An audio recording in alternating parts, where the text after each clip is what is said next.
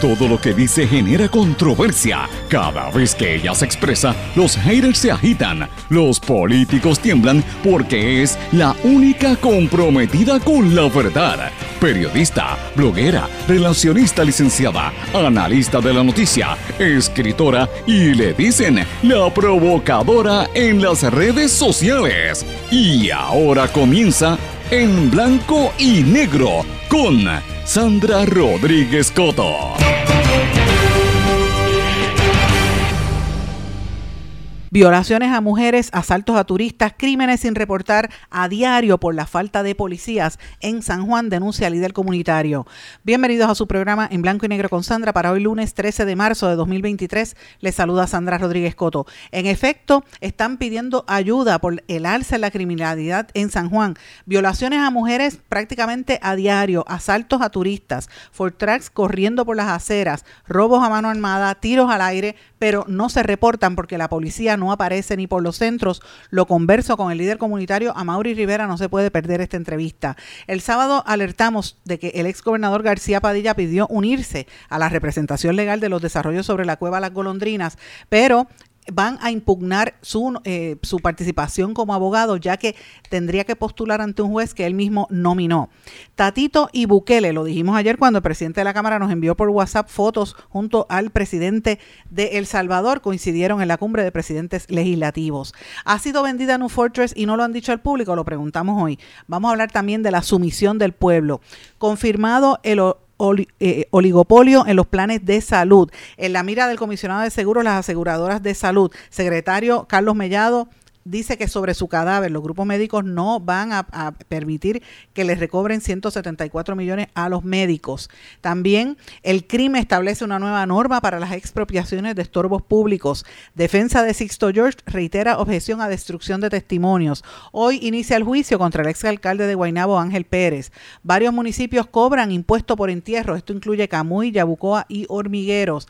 Alcalde de Hormigueros decreta estado de emergencia por la falta de iluminación en vías públicas. Y Puerto Rico reacciona tarde y cae ante Venezuela en el, Clásico Mundial del Béisbol. Vamos a hablar de estas y otras noticias. En la edición de hoy de En Blanco y Negro con Sandra, este es un programa independiente, sindicalizado, que se transmite a través de todo Puerto Rico en una serie de emisoras que son las más fuertes en sus respectivas regiones por sus plataformas digitales, aplicaciones para dispositivos móviles y redes sociales. Y estas emisoras son Cadena WIAC, compuesta por WYAC 930 AM Cabo Rojo Mayagüez, WISA WISA 1390M en Isabela, WIAC 740 en la zona metropolitana. Nos escuchan por WLRP 1460 AM Radio Raíces, La Voz del Pepino en San Sebastián, por X61 que es el 610 AM 94.3 FM, Patillas, Guayama y toda la zona del sureste del país, suroeste.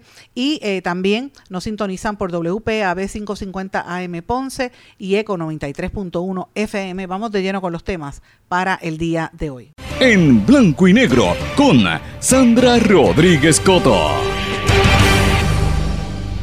Muy buenas tardes y bienvenidos a esta edición de En Blanco y Negro con Sandra. Amigos, espero que hayan pasado un buen fin de semana con mucha energía porque esta semana promete que va a estar bien activa a juzgar por lo que estamos viendo en las noticias para el día de hoy. Y ya ustedes escucharon los titulares, venimos con un programa sólido con mucha información de lo que está ocurriendo en San Juan, la ola criminal que ya no es ni una ola, es un tsunami que nos está arropando con una serie de situaciones muy serias que van a escuchar a continuación. Pero antes de pasar a la entrevista que tengo para el día de hoy, quiero decirle varias cosas, que este fin de semana estuvo activo y quiero preguntarlo, ¿verdad? Plantearle. Y yo me pregunto, ¿ha sido vendida la empresa New Fortress sin que la gente lo sepa, la que viene ahora a administrar la generación en el medio Arabian Business, en el medio económico de, Arabia? Dice que eh, Mubdabala, Mubadala, que es un eh, empresario, Abu Dhabi Mubdabala, o sea, de Abu Dhabi, eh, él está a punto de cerrar la transacción de compraventa de Fortress la va a comprar a través del SoftBank en, un, en una transacción de cerca de 2 mil millones de dólares que se está llevando a cabo en el país, eh, ¿verdad?, del Medio Oriente. Eh, y obviamente esto incluye una serie de negocios que tiene esta empresa multinacional, ¿verdad?, en diferentes partes. Entonces, uno lo que tendría que plantearse es que los árabes tienen mayor, la gente, ¿verdad?, de estos, o proveniente de estos países, están teniendo cada día más control del petróleo y e incluso de la generación en Puerto Rico. Yo estoy planteando esto porque la transacción sale pública a través de SoftBank en Puerto Rico. SoftBank es uno de los bancos internacionales que tiene presencia aquí. Así que estoy trayendo esto a colación, que eso no se ha discutido públicamente. Me parece que yo mencioné algo brevemente la semana pasada, pero ya se confirma que ellos están en ese proceso de transacción. Yo me pregunto si eso tiene algún impacto en, eh, ¿verdad? En, la transacción que van a hacer en Puerto Rico con la generación eléctrica. Pero lo traigo ahí para que los que sepan eh, del gobierno lo den a conocer. Señores, este fin de semana nosotros también, cambiando el tema, presentamos eh, una evidencia, un, documento legal donde se constataba que el ex gobernador Alejandro García Padilla estaba solicitando convertirse en el abogado del condotel de Aguadilla, lo que se va a construir ahí al lado de la cueva Las Colondrinas, allí en ese techo que es sobre una cueva. Eh, y evidentemente esto plantea una serie de interrogantes. Esta noticia nosotros la publicamos el sábado y en horas de la noche y el ayer el periódico Nuevo Día y algunos otros medios la publicaron también a raíz de lo que nosotros hicimos eh, y publican el documento y entrevistan a algunas personas para cuál es su reacción. Francamente, esto, es, esto deja mucho que desear porque él estaría ventilando el caso frente al juez que un juez que el mismo el juez de Aguadilla que el mismo eh, nominó. Así que esto es bastante fuerte. Eh, tenemos entendido por lo que sé hasta ahora que que va a ser impugnado la participación de este nuevo abogado en la defensa del desarrollador de, de Cliff eh, allá en Aguadilla, así es que veremos a ver qué va a pasar finalmente con esa posición, pero fíjense cómo está eh, la, la madeja en Puerto Rico y miren, y, quiero comenzar para el programa con este tema para que usted se dé cuenta de cómo se manipula la información en Puerto Rico, cómo los medios corporativos, sobre todo los canales de televisión, están haciéndolo. Fíjense, por un lado, tienes a Alejandro García Padilla en todos los medios, particularmente en Telemundo, hablando de lo que quiera y hay que preguntarse si el contrato es para ser abogado o para llevar el caso y cambiar la imagen en la televisión? Esa es una pregunta fundamental. Lo mismo pasa, por ejemplo, con Osvaldo Carlos, que está defendiendo a sus clientes públicamente, utiliza su foro para defenderlo y plantar unos temas en la opinión pública que le sean favorables a sus clientes. Yo pregunto, ¿eso es legal? ¿Eso es moral y eso es ético? Pues mire, eso es lo que está pasando en Puerto Rico y esos son los temas que uno tiene que pensar cuando escucha a estos políticos vestidos de analistas. Ese es uno de los temas de hoy. El otro asunto que también fue importante, que trascendió ayer, eh, cuando nosotros publicamos una nota porque el presidente de la Cámara de Representantes, Tatito Hernández, Tatito Hernández nos envió unas fotografías que él sale con Nayib Bukele, el presidente de, El Salvador, y evidentemente ellos estaban allá eh, con un grupo de legisladores, que había una cumbre de legisladores, el, eh, el Foro de Presidentes de Poderes Legislativos de Centroamérica, la Cuenca del Caribe y México, FOPREL, que se estaba llevando a cabo en El Salvador y tuvieron oportunidad de eh, conocer al presidente que está ahora de moda el Nayib Bukele porque está metiéndole mano a, las a las maras salvatruchas, a pesar de que esté violando los derechos civiles, como ya se le ha reclamado, pero está acaba de lanzar la, la, el sistema de cárceles, la cárcel más grande en todo el el hemisferio americano. Así que imagínense qué situación más terrible. Pero bueno, tengo otros temas que quiero trabajar en el día de hoy, pero quiero pasar con esta entrevista que me parece que es bien importante. Y ustedes saben, mis amigos, que publiqué esta columna, salió anoche en Eiboricua, la, la estoy enlazando y está enlazada en mi blog en blanco y negro con Sandra y también está enlazada en SoftStack. Si usted está suscrito a esa plataforma, la va a poder ver ahí. Donde yo hablo, la titulé La sumisión del pueblo, porque parece como que últimamente se está implementando en Puerto Rico una política para que nadie proteste, para que la gente se quede callado y que admita y asuma pues los cambios que vienen, aunque a usted no le guste. Este fin de semana, por ejemplo, vi un vídeo de aguas negras y todo ese desperdicio saliendo eh, y, desbordándose hacia el río grande de Loíza y la canalización esa área, una cosa horrible. Eh, usted tienen que haber visto lo que pasó en, en, Rincón, por ejemplo, todas las protestas que ha habido allí, y lo mismo que lo que sucede en Aguadilla. Y el elemento común cuando hay este tipo de cosas es que mandan muchísima gente de la policía y yo, yo decía cuando fui a Rincón, hay 100 agentes aquí. ¿Dónde mejor podrían estar trabajando estos 100 agentes cuando hay tanta delincuencia ocurriendo en otras partes, verdad? Y eso es uno de los temas que yo pues quería traer, que lo menciono en la columna, donde están poniendo patrullas a vigilar personas en vez de ponerla a, proteger el ambiente. Yo que tengo en línea telefónica a un querido amigo y líder comunitario en el área de, del condado y de Santurce, a Mauri Rivera, que ha estado otras veces en este programa, para que hablemos un poquito de esto. Mauri, bienvenido en Blanco y Negro con Sandra. Muchas gracias por la invitación y encantado de estar con todos ustedes. A Mauri, yo sé que hemos estado muy atentos y estoy pendiente al trabajo que están haciendo en tu comunidad, que llevan eh, muchos, muchas semanas de actividad y lo que he visto en las últimas semanas, porque recibo mensajes y lo, me lo envían por las redes sociales también, que hay una, un alza en la incidencia de asaltos y de tiroteos por las noches. ¿Eso es cierto? Es correcto. Estamos viviendo una situación que el problema es que una tendencia que, se está acelerando, eh, Sandra, y es una tendencia en aumento a la criminalidad.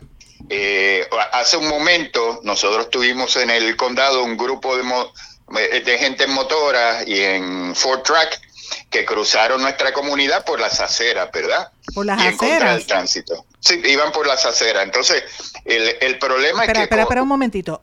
En Ford Track por las aceras. Así es, así es.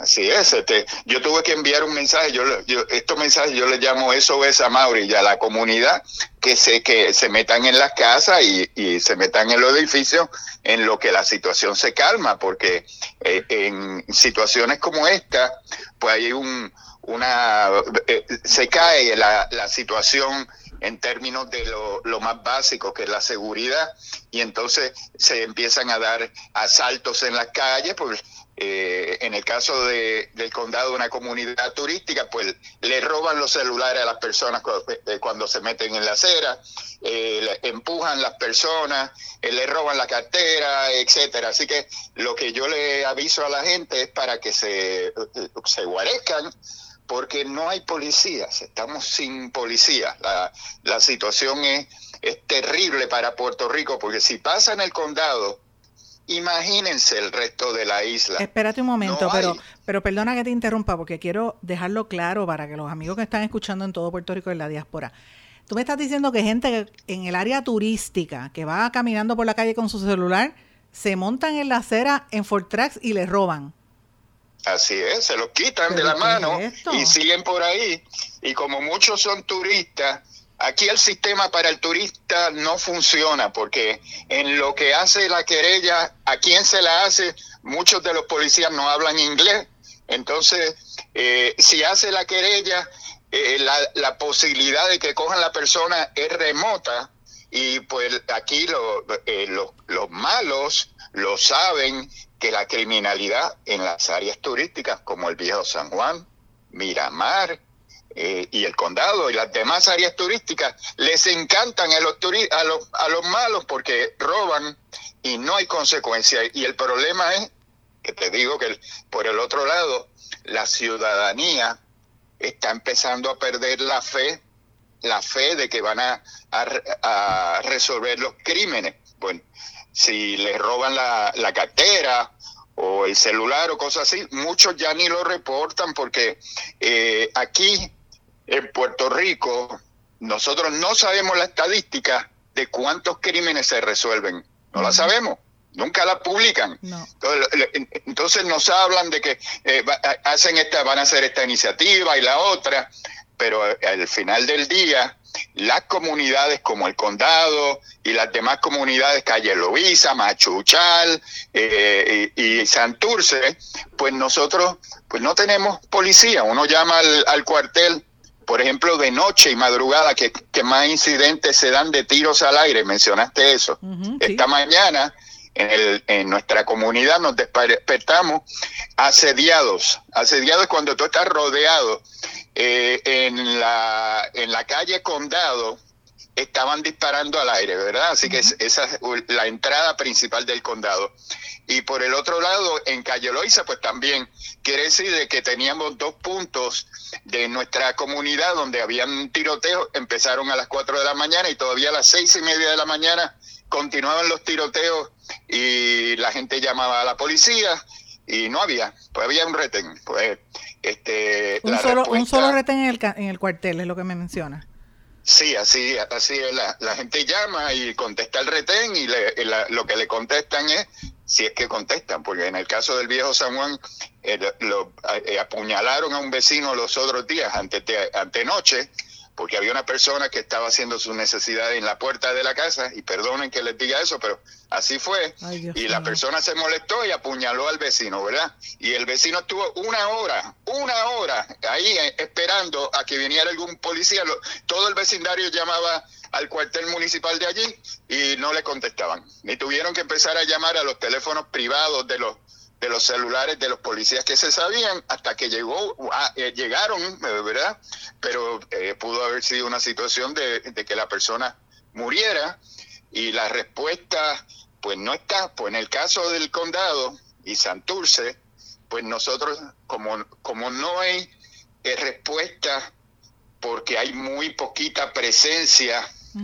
hay de día, pues de día se pasean por ahí, a veces uno ve que le pasan dos patrullas una detrás de la otra, pues de día, eh, por la mañana, a las horas laborables, pues no, no es tan importante como a las horas que ellos saben, la policía y el gobierno sabe las horas donde se están dando el crimen, pero la respuesta eh, eh, es mediocre. Pero tú estás mencionando, los amigos que me están escuchando esto, es Amaury Rivera, que es un líder comunitario, es un, financiero, ¿verdad? Pero se ha dedicado ahora a trabajar con la comunidad, que es, un, son dos mundos completamente distintos, ¿verdad? Totalmente distintos. Yo nunca pensé que me iba a convertir en lo que me he convertido, porque hasta el líder ambiental que soy ahora, defendiendo las causas del medio ambiente y estableciendo movimientos para defender el, eh, la, nuestros árboles, nuestra playa, nuestros campos, nuestras ciudades. Así que una transformación muy grande, pero necesaria. y sin necesidad eh, personal, porque los amigos, para que me escuchen eh, y lo que no sepan, a Mauri fue,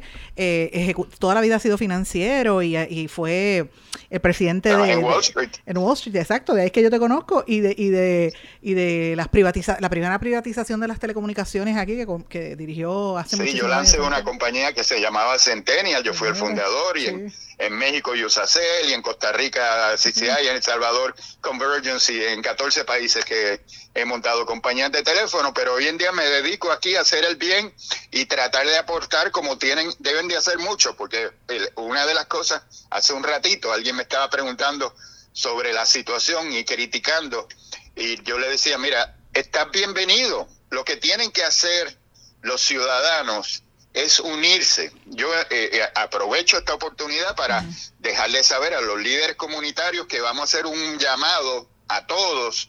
Voy a hablar con Kilinkini a ver si me presta el colegio de abogados para hacer una conferencia de prensa para atender este asunto en estos días porque no puede ser que continúe esta situación y que la respuesta sea el status quo, que no haya ningún tipo de respuesta.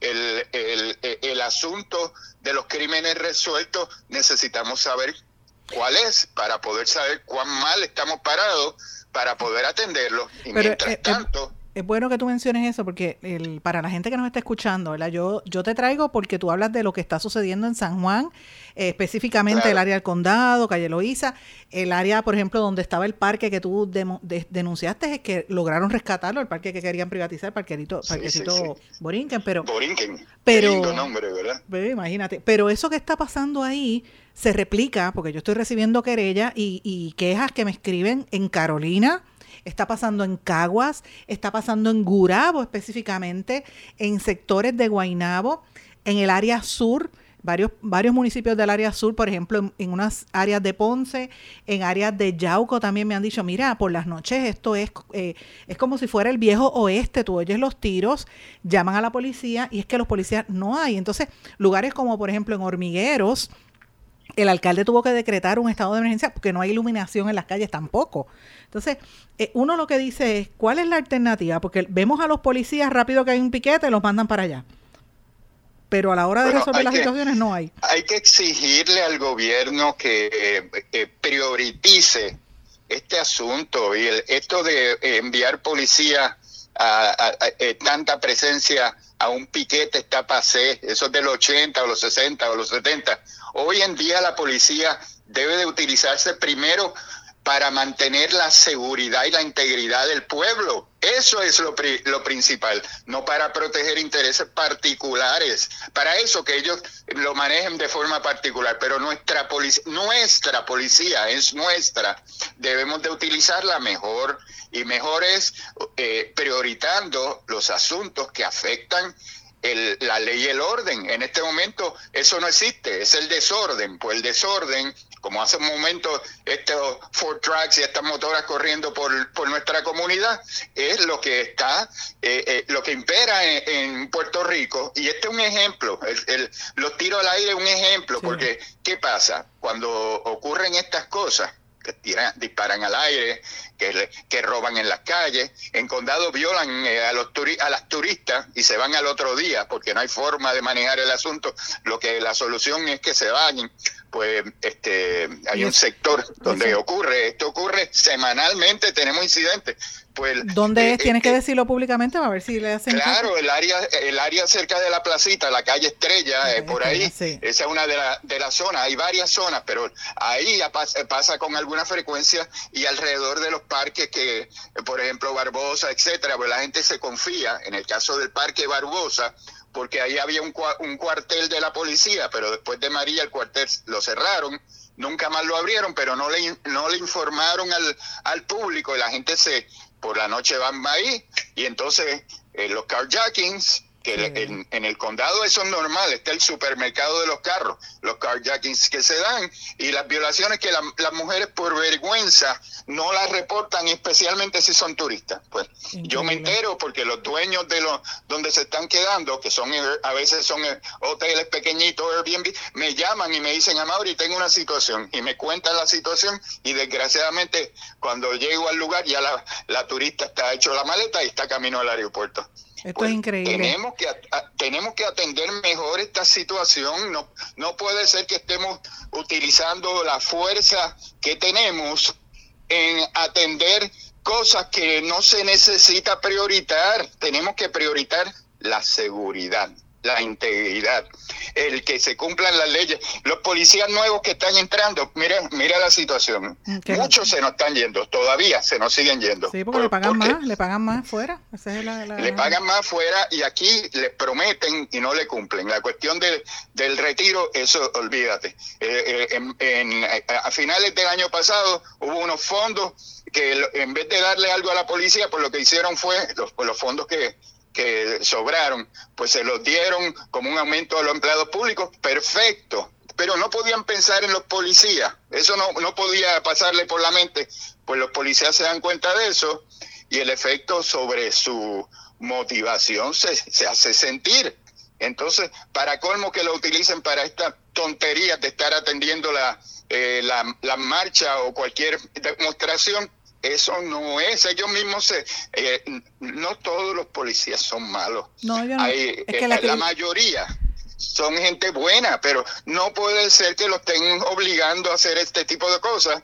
La paga le aumentaron muy poquitito. La mayor parte de los policías viven en la isla y trabajan en, en el caso de, del condado, trabajan en condado y viven en Arecibo, y viven en, en, en la isla, lejos, tienen que venir pues le, sobra muy poquito tiempo para compartir con sus familias porque tienen que tener un segundo trabajo y eso incide sobre su salud. Entonces los planes médicos que tienen no, sirven, no, son planes, que no sirven, no tienen planes de retiro. El pues problema es la situación que tenemos. Por eso que los policías se están yendo. Y eso que tú estás diciendo es la pura verdad. Te he dejado que hables para que la gente escuche porque es la realidad. Así que eh, hay que estar atentos, como dice Amaury, hay que reunirse, hay que trabajar en comunidad y la bola está en la cancha de, de los jefes de la policía y de la seguridad pública, el alcalde de San Juan. Y del gobierno, porque el, el, gobernador, el alcalde o los alcaldes, pues que enseguida se lavan las manos, eso que lo atiendan los federales. O no, que eso, yo tengo muchos problemas porque se me están yendo. No, el problema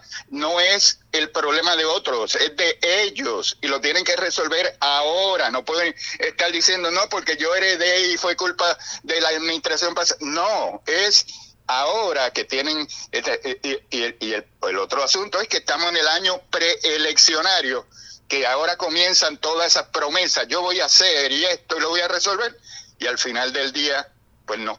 Sí, confunden la gente y no atienden nada, y la tendencia, que son bien difíciles de romper, y la tendencia en aumento en criminalidad continúa, y la ciudadanía se siente eh, que, no, que no hay respuesta, muchos se siguen yendo de Puerto Rico, hay que atender esto urgentemente y ya. Muchísimas gracias, Amaury. De verdad, estoy totalmente de acuerdo contigo. Eh, estamos recibiendo muchísima información, como dije, de gente de distintos pueblos de Puerto Rico.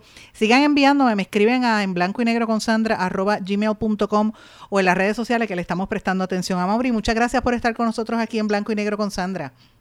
Gracias y saludo a los líderes comunitarios de la isla. Muchos de ustedes somos, nos estamos comunicando y nos seguiremos comunicando y nos tenemos que apoyar uno a los otros. Así que cuenten conmigo y, que tengan un buen día todos. Así vamos, voy a una pausa, regresamos enseguida. No se retiren, el análisis y la controversia continúa en breve, en blanco y negro, con Sandra Rodríguez Coto.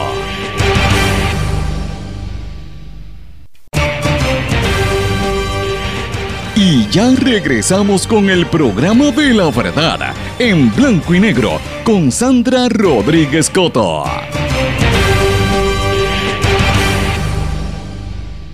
Y regresamos en blanco y negro con Sandra. Bueno, mis amigos, vamos a hablar de política. En la semana pasada hubo varios eventos importantes de los partidos políticos en el país. Hubo la convención del proyecto Dignidad, que ustedes recordarán, dijimos aquí que había sido bien nutrida y que había mucha entusiasmo, mucha efervescencia y que no se puede menospreciar porque en las elecciones pasadas mucha gente descartó, ¿verdad?, al proyecto Dignidad y se sorprendió cuando vio que estaban bien organizados y que en, cuestión de dos meses lograron colar a dos legisladoras cuando uno compara con el trabajo de base que estuvo haciendo por casi dos años o tres el proyecto del, Movimiento Victoria Ciudadana, ¿verdad? Comparándolo. Así que yo entiendo que a base de lo que se ve en esa convención de Proyecto de Dignidad no se puede descartar. La semana pasada tampoco se puede descartar lo que pasó en la convención, en la Asamblea General del Partido Nuevo Progresista, que parecía una convención, que fue en el Coliseo Roberto Clemente, estaba abarrotada. Hay gente que dice que eran empleados públicos y los obligaron a ir. Mire, la realidad es que estaba llena, eso no se puede negar. Y que eh, pues fue un show of force del PNP y allí estuvo el, el, gobernador con la comisionada residente, se abrazaron, mientras tanto la gente abajo estaba cayéndose a palos y hubo forcejeo, hubo maltratos a la expresidenta de la Cámara, Saida Hernández, y otras cosas que trascendieron. La semana pasada también el Partido Popular habló de la necesidad de reorganizar las estructuras internas del Partido Popular de cara a lo que viene. Ellos habían estado la semana anterior hablando de, de una reorganización en una asamblea que tuvieron. Y esta semana pues el, el, término le toca al PIB. Uno podrá decir, ¿por qué? ¿Por qué le toca esta semana? Pues mire, porque es que están organizándose. El Movimiento Victoria Ciudadana no han hecho un anuncio formal, ¿verdad? Pero sí, ellos han estado reuniéndose. Yo los he visto las fotografías en las redes sociales, lo anuncian después. El PIB hizo una rueda de prensa para anunciar que están apostando a las mujeres de cara a las elecciones. Cuando digo apostando es que la, jugada es movilizar más mujeres del PIB y por eso convocaron a un grupo de mujeres para discutir algunos de los temas que van a incluir en la plataforma y elevar la cifra de candidaturas que quieren entrar del Partido Independentista Puertorriqueño de cara a las elecciones del 2024. Esto no podemos ¿verdad? dejar en, el olvido que el PIB eh, tuvo una controversia el año pasado precisamente por mujeres, cuando unas seguidoras del PIB alegaron que un eh, empleado de María Luz Santiago y que un, trabajaba a nivel, creo que en el área oeste, eh, con el PIB, en las estructuras del PIB había las había hostigado sexualmente. Y, y el manejo tan torpe, y vamos a decirlo de esa manera, del PIB, la lentitud con que manejaron esto, pues esto provocó que le generara mucha crítica, particularmente de gente como del PNP, ¿verdad? Que estuvieron rápido, se montan a criticarlo. Pero la realidad es que eh, se, se, tardaron en manejarlo. Ese es un asunto que está ahí y cuando uno ve esta noticia de que el PIB apuesta al poder femenino de cara a las elecciones, pues uno dice, bueno, pues tiene que pensar si es que están tratando de, de mejorar eh, esa parte, que las mujeres se sienten, sienten rezagadas, porque históricamente lo han estado muchas veces, o es porque francamente tienen que buscar votos, asegurarse de tener y no bajar la, la, la, votación que lograron en las elecciones pasadas. Así que veremos a ver, eh, me pareció interesante, más de 200 mujeres estuvieron convocadas por el Partido Independentista y hablaron de temas, particularmente temas como eh, la violencia de género, salud, maternidad, la lactancia, el trabajo no remunerado, que es un, un reclamo constante de las mujeres que son eh, jefas de familia, que no le pagan y está todo el día allí o están cuidando a algún envejeciente, algún enfermo. Es un full time y eso es un trabajo muy fuerte. Eh, y evidentemente es uno de los temas que se trajo a discusión. me pareció interesante esto. También hablaron del tema de, de la necesidad de que se nombre una procuradora de las mujeres, entre otros. Pero bueno, yo traigo ese tema y lo quiero compartir, ¿verdad?, con, con otro tema que a mí me pareció importante. Tiene que ver con la forma en que nosotros como pueblo reaccionamos a lo que nos pasa. Y yo he notado en los últimos meses como si en Puerto Rico se estuviese implementando una política para que la gente no proteste, la gente se calle, la gente se someta como los esclavos a que le metan latigazos por la espalda callada y sumisamente que se someta al poder. Sí a mito blanco, como decían los esclavos, sí a mito blanco, dame, dame cantazo en la espalda que lo voy a aceptar y te voy a besar los pies. Esa es la actitud que yo creo que tiene la gente en el gobierno, eh, particularmente algunos sectores, eh, porque obligan a una sumisión del pueblo y la estamos viendo. Yo no sé si esto es, por qué, pero, eh, y no, no quiero sonar paranoica porque no es una cuestión de, de, de, de teorías de conspiración, es que nosotros tenemos que tener los ojos bien abiertos para que la historia en Puerto Rico no se repita, porque como dice el refrán este, eh, aquel famoso refrán, quien no conoce su historia está condenado a repetirla. ¿Se acuerdan aquella serie de, de Pablo Escobar? Quien no conoce su historia está condenado a repetirla.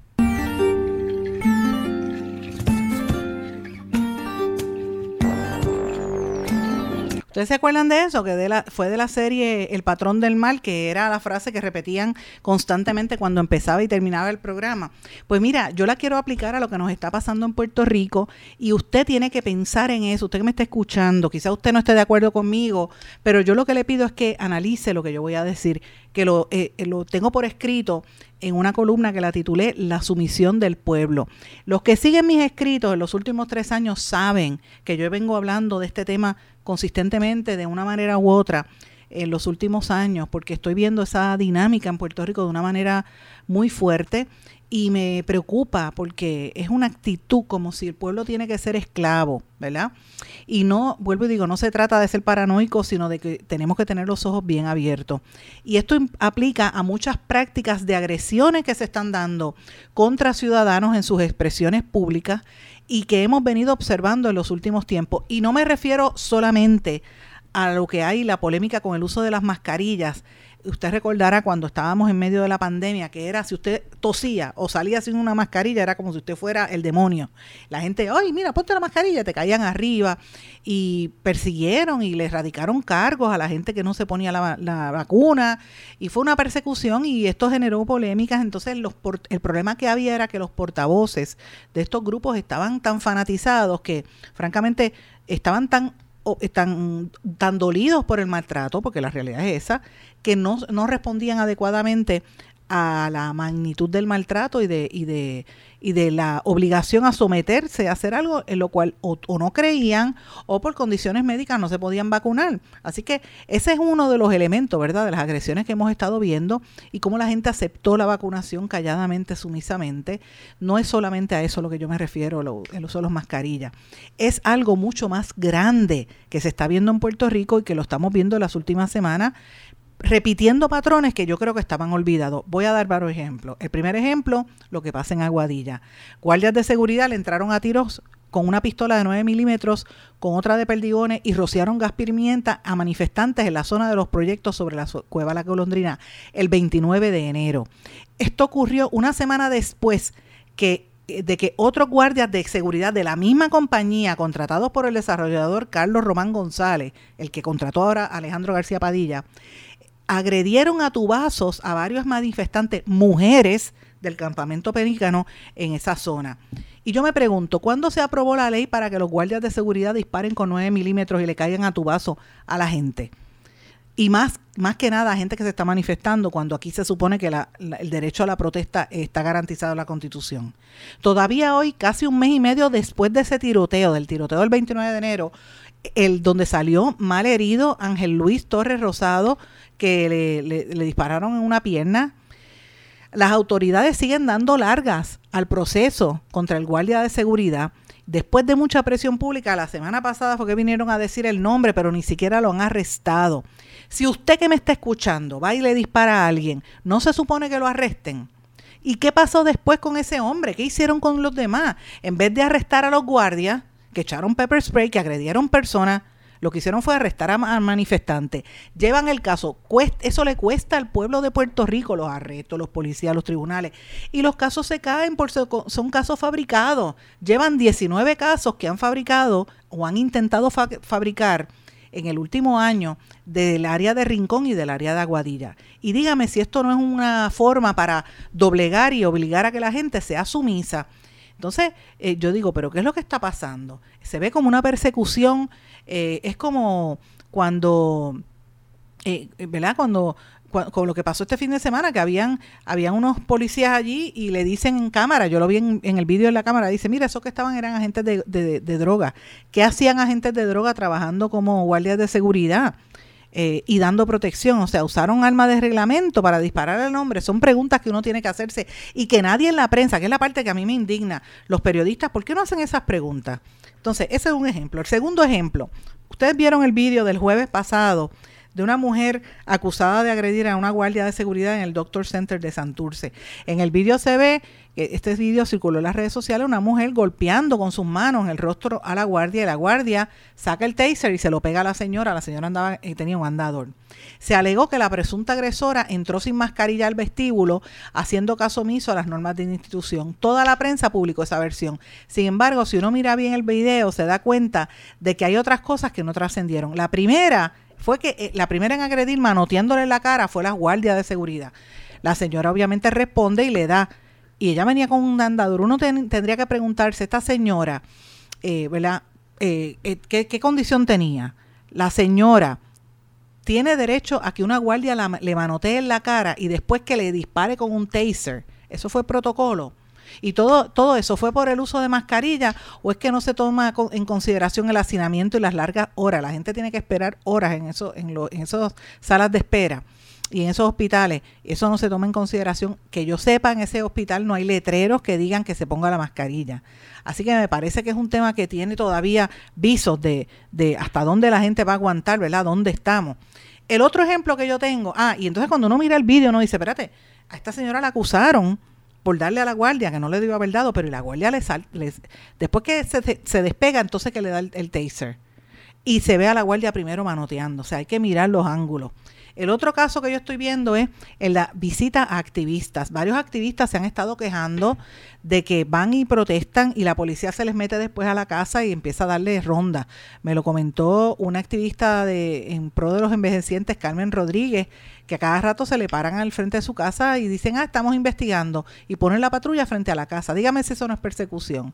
Es lo mismo que le pasó al chef Denis Rosario, que había sido arrestado en Aguadilla. Eh, él, él, él, había protestado en Aguadilla y en Rincón, y él tiene un restaurante en Humacao. Recuerdan que él estuvo en este programa fueron 10 patrullas a arrestarlo a medio a mediodía cuando tenía el restaurante lleno, como si fuera un operativo de droga y salen toda la prensa, arrestan a hombre que amenazó que amenazó policía. Y a final de cuentas, mire, se le cayeron los casos porque no había amenazado a nadie y se nota que activaron la unidad de investigación, la unidad de inteligencia de la policía de Puerto Rico. Y yo recuerdo que esa era la misma unidad nefasta en la época de las carpetas. Entonces yo me pregunto si eso es lo que está pasando ahora, que montan una carpeta o un cibernética y una persecución para que tú no te levantes, tú no protestes y tienes que asumir todo. Te espetan el alza en la luz, cállate. Te ponen la Junta de Control Fiscal, cállate. Te ponen, eh, te privatizan energía eléctrica y te van a subir la luz, cállate. Eh, o sea, esa es la actitud. Si tú hablas y protestas, vamos a caerte arriba y te persiguen. Y esa, eso es bien peligroso porque evidentemente la actitud de los oficiales públicos de imponer esa mano dura eh, no es correcta. La pregunta es, ¿actúan con igual fuerza la policía cuando se trata de casos de criminalidad versus lo que están haciendo ahora? Con los, ¿verdad? Con, con, los ciudadanos? Esas son las preguntas que tenemos que plantearnos. No podemos olvidar si esto es un retorno a lo que pasó en Puerto Rico, porque aquí se utiliza policía para perseguir a quien se manifiesta, cuando sabemos que llevamos más de 120 asesinatos en lo que va de año y sobre 80 carjackings, amén de otras cosas que están sucediendo a nivel criminal en Puerto Rico. Así que eh, esto no se soluciona con una campañita y un gimmick. Y yo no estoy diciendo que los policías sean, corruptos, no me malinterprete. Yo lo que estoy diciendo es que no se puede estar persiguiendo a seres humanos. Eso está mal.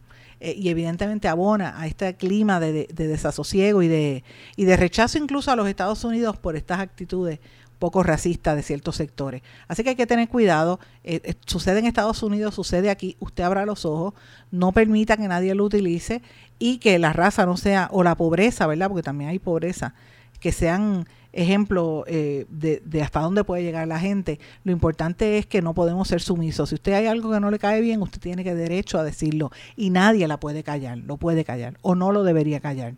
Voy a una pausa. Regresamos enseguida. No se retiren, el análisis y la controversia continúa en breve, en blanco y negro, con Sandra Rodríguez Coto. En mi pueblo se chinchorrea bien duro. Aquí me cubre mi plan médico y en tu pueblo también. En mi pueblo es donde tenemos las mejores vistas. Aquí cubre mi plan médico y en el tuyo también. En mi pueblo se goza de verdad. Aquí me cubre mi plan y en tu pueblo también. Plan de salud Menonita en todo Puerto Rico. El plan médico que te cubre con una extensa red de médicos, especialistas y laboratorios. Además, te cubre en el hospital de tu preferencia en cualquier lugar de Puerto Rico. Plan de salud Menonita. Pero tú sabes cómo es esto que te la la gravelaza. A ti nada más te quiero, a ti nada más. A ti nada más te quiero, poingar, poingar. Que no se te olvide, no te vayas a olvidar. Márcalo, márcalo, yo quiero poingar.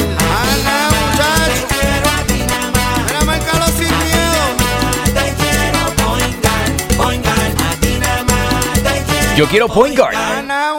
Quites el dolor de cabeza con sus obligaciones de contabilidad con los servicios que presta Villalba y Villalba Company. Directo, personal y con sensibilidad humana. Lo que se busque un verdadero asesor de contabilidad para todo tipo de servicio de contabilidad, pago de IBU, pago de nómina, informes trimestrales y anuales y otros. Ofrecen servicio directo personalizado. Villalba y Villalba Company. Para orientaciones, su teléfono el 939 336 5774 9 939-336-5774. Y ya regresamos con el programa de la verdad, en blanco y negro, con Sandra Rodríguez Coto.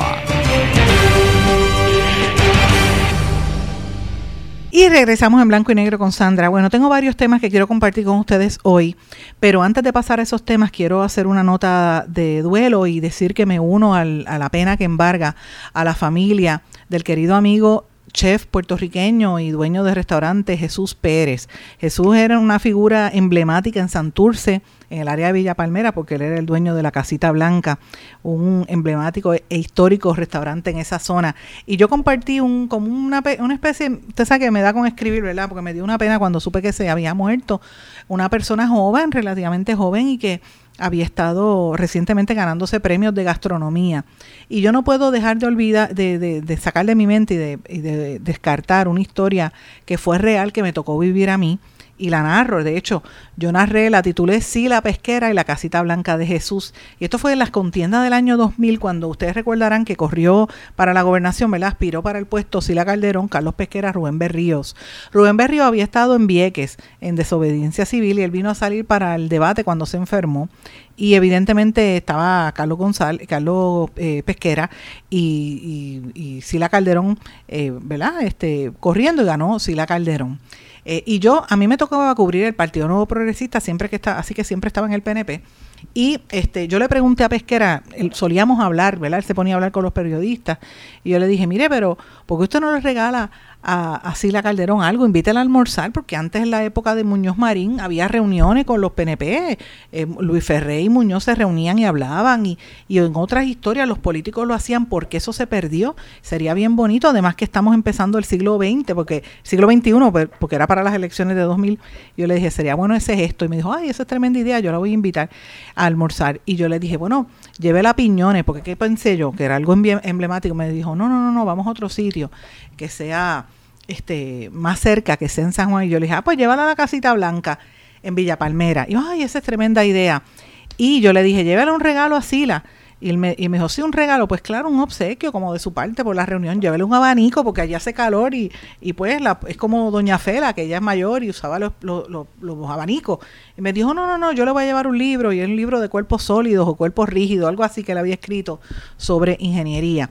Eh, y obviamente, pues a las pocas semanas se da el encuentro y allí hubo mítines políticos y la, la casita blanca se puso en el mapa. Mucha gente sabía dónde era el restaurante, pero después de ese evento de, de Sila Calderón y, y de Pesquera, que fueron a almorzar allí, eso fue apoteósico. Y desde entonces, pues a mí se me hacía difícil ir a la casita porque tenía que ir cuando Jesús no estuviera, porque Jesús creía, ay, me diste promoción gratis. Yo le decía, mira, Jesús, no, no. Yo pienso, yo lo que hice fue recomendar un sitio que me gustaba a mí, que era la casita blanca. Yo solía ir allí a veces, eh, dos y tres veces en semana a almorzar porque trabajaba, sobre todo cuando yo era reportera en Caribbean Business, que íbamos a, a esa, a esa zona, este, y estábamos siempre en la calle. Pero este, él, él creía que pues él lo había, lo había apoyado y él siempre me buscaba para darme algo gratis. Yo no me gusta el papayola, nunca, eso no ha sido mi práctica de por vida, así que yo no lo quería aceptar y me iba. Y, y entonces empecé a ir los veces que, buscar horarios donde Jesús no estuviera. Pero realmente era algo, eh, yo lo hacía porque es una práctica mía, yo no acepto ese tipo de, cha, de, payola, ¿verdad? O de chayote, como hace mucha gente, pero, pero francamente en un restaurante, es un restaurante muy bueno y Jesús era un ser humano extraordinario, exquisito, que se acaba de ganar premios como chef. Eh, y esta pérdida pues es grande, no solamente para la gastronomía, sino para la cultura e indirectamente para la historia de Puerto Rico. Así que pues quería decir estas palabras y, y dejarle que, que a, su, a su familia mi más sentido pésame y que descanse en paz un gran puertorriqueño que marcó una historia en nuestro país. Pero bueno, ese era Jesús Pérez, el dueño de eh, la casita, la, casita blanca allá en Villa Palmera. Pero bueno, eh, vamos a hablar de otros temas. Hoy ha salido el tema de salud y esta semana va a estar hablando bastante de esto. Se confirma que hay un oligopolio de los planes médicos. Esto es la oficina del comisionado de seguro. ¡Wow! ¡Qué cosa nueva! Eso, como si eso no se supiera. Que hay un, hay un monopolio. Ellos son los que mandan qué medicamentos incluyen, hasta qué área, qué servicios dan. Tienen los datos de cada persona de sus pacientes, lo cual es ilegal. Se supone que se compartan y tienen una serie de, de, ilegalidades, pero los, los planes médicos controlan todo y me parece importante esto que está haciendo la oficina del comisionado de seguro. Vamos a hablar después más adelante sobre este tema. Eh, esto yo lo ato a los cuestionamientos que hay sobre el plan vital que están pidiéndole al secretario de salud que intervenga con lo que está pasando con el plan vital y él ha hecho unas expresiones de que sí que no van a devolver el dinero que no que, que sobre su cadáver van a hacer que la gente se vaya etcétera. Así que me parece que es un tema interesante que también debemos mirarlo, el, el oligopolio de los planes de salud y eh, lo que va a hacer el comisionado, el comisionado de las aseguradoras, las auditorías que acaba de prometer de auditoría forense a todas las aseguradoras del país y eso es súper importante también.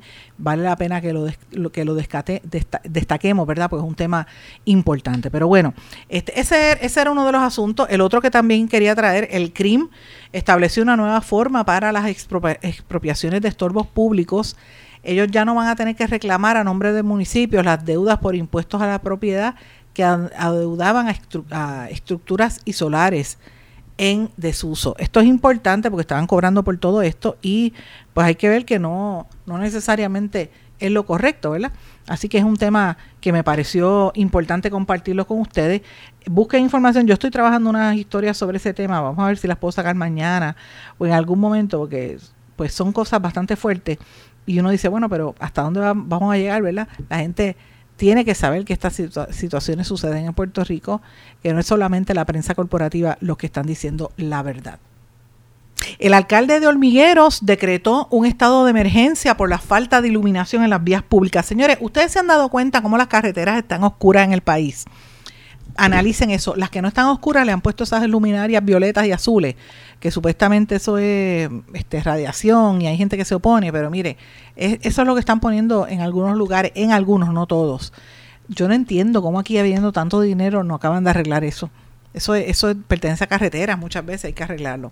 Otro tema que me parece importante, que van a seguir cobrando los municipios ante la crisis que se avecina, eh, los municipios como Camuy, Yabucoa y Hormigueros están anunciando que van a empezar una tala masiva, una como un evento masivo para recibir personas y decirle, mira, necesito tal cosa para que la gente lo ayude, como eh, reporteros por un día o por o colaboradores por un día o lo que usted le quiera llamar por un día y vayan allí a colaborar. Así que me parece interesante eso que está pasando.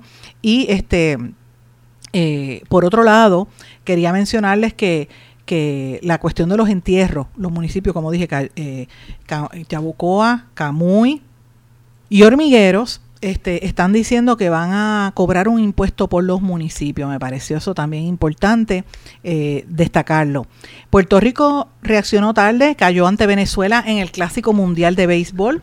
Eh, obviamente la fiebre esta de, de, pintarse de rubio, pues, este, pues es parte de la, de la, de la, de los fanaticadas y de cómo reaccionan los fanáticos, pero es penoso que Puerto Rico no haya ganado, pero la gente la pasó bien, que es lo importante, que lo hayan pasado bien, eh, y evidentemente pues uno pues le gusta ver ese tipo de noticias, eh, me parece chévere verla.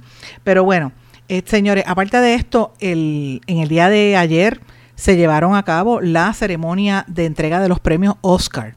La película que se llevó el Oscar como la mejor película del año fue Todo en todas partes al mismo tiempo, que arrasó con una serie de premios. La mejor dirección estuvo a cargo de Daniel Kwan y Daniel eh, Scherner por todas las partes en el mismo tiempo, en la misma película. El Oscar a la mejor actriz se lo llevó Michelle Yeoh, o Yeoh, no sé cómo se pronuncia el apellido, pero ella es una eh, asiática, ¿verdad? Por esa misma película, todo en todas partes al mismo tiempo. La mejor actriz de reparto, el, el, Oscar por la misma película, se la llevó Jamie Lee Curtis, veterana actriz.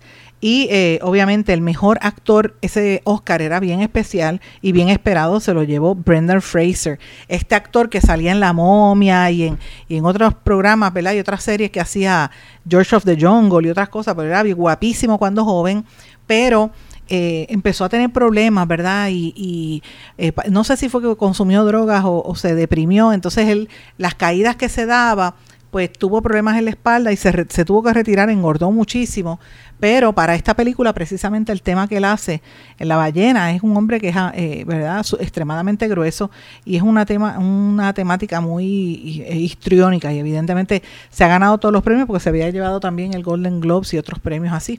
Así que fue bien emotiva. Eh, el mejor actor de guion o de reparto fue Todo en la Noche, todo al mismo tiempo. La mejor película animada, La Pinocho de Guillermo del Toro. El mejor cuento documental, Nuestro bebé elefante, mejor música sin música en el frente. El mejor diseño de producción y por ahí para abajo, pues ahí también canción original, mejor documental de Nival Nini, mejor corto eh, Irish Goodbye y por ahí sucesivamente. A mí me parece bien importante que se compartan esto para que la gente pueda disfrutar de las películas y también vayan a las obras de teatro, que es lo más importante. Hay que, hay que compartir y si no puede ir al cine, pues mire, vaya al teatro. Y esté pendiente también, de hecho, en estos días mi querido amigo Roberto Ramos Perea va a estar sacando eh, una, una versión de Gigantes en televisión, así que no nos la podemos perder por el canal 6. Me parece que también es una propuesta de lo más eh, interesante para el pueblo de Puerto Rico. Bueno, mis amigos, eh, antes de terminar, quería pues nada, darle las gracias a todos ustedes por la sintonía, que estuviesen atentos. Gracias por, por, estar pendientes y estemos pendientes a las noticias provenientes de Nicaragua porque la situación se está tornando cada vez más, más fuerte allí. Ahora mismo acaban de, decir que van a, terminar las relaciones diplomáticas con el Vaticano, así que imagínense lo que está pasando en el país y hay que estar atento a esas noticias. Con esto me despido, mis amigos, no sin antes desearles a todos que pasen muy buenas tardes y darles las gracias por su sintonía. Nos volvemos a encontrar mañana en otra edición más de En Blanco y Negro con Sandra. Será hasta entonces. ¿Se quedó con ganas de más? Busque a Sandra Rodríguez Coto en las redes sociales o acceda a en blanco y negro.blogspot.com porque a la hora de decir la verdad solo hay una persona en la cual se puede confiar. Sandra Rodríguez Coto en blanco y negro.